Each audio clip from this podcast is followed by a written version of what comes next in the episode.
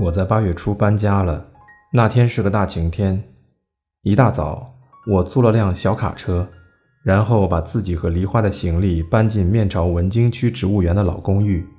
梨花上京不满三年，行李却多得要命。对此，我有些吃惊，抱怨了几句。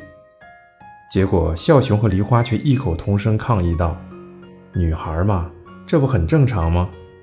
真不该让他们见面的。”我心里有点后悔，不过多亏孝雄帮忙，搬家在傍晚前就结束了。接下来就慢慢拆箱子了。距离我们三个一起喝酒的那晚，已经过了将近两个月。辛苦了，孝雄，跟我们一起去吃晚饭吧。不好意思，今天我还要打工。我正着急着把最需要的洗漱用具从箱子里拿出来时，阳台上的两个人的说话声音断断续续传来。什么？以后我就得一直和那个家伙一起住喽？今天就陪陪我嘛。梨花说：“喂，我听得到。”两个人用笑声回应了我的怒吼。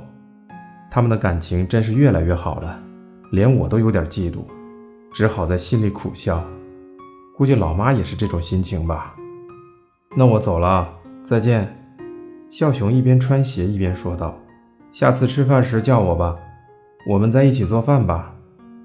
嗯，到时候我给你发短信。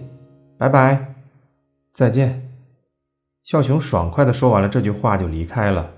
我发自内心的觉得和这家伙交往的女孩应该很幸福吧。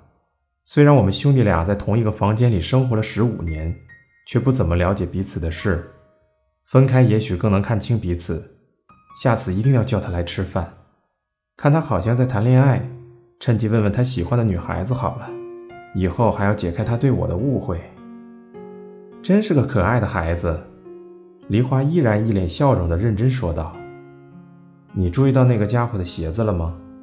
怎么？那是手工做的？不会吧？”梨花吓了一跳，这反应也很正常。那双莫卡辛鞋不怎么好看，但那家伙一年来都在专心做鞋。笑熊好厉害，好期待他的将来。不知他愿不愿意为我也做双鞋呢？望着发自内心感动不已的梨花，我笑着说：“难说呢。十岁时的目标，不出三天就会变。直到现在，我都这么觉得。孝雄说不定真能从事做鞋子的工作，梨花说不定真能成为职业演员，也有可能成不了。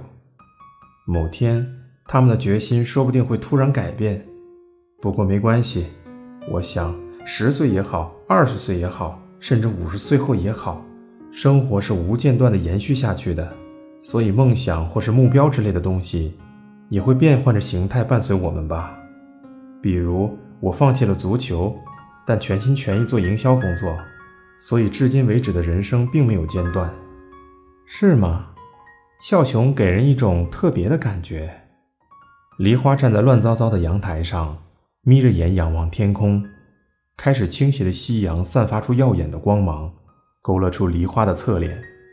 我顺着他的视线望去，小小的白色月牙已然挂在空中。如今我仍觉得梨花是个遥远的存在，正如初见聚光灯下的梨花那样，它身上的耀眼光芒让人觉得遥不可及。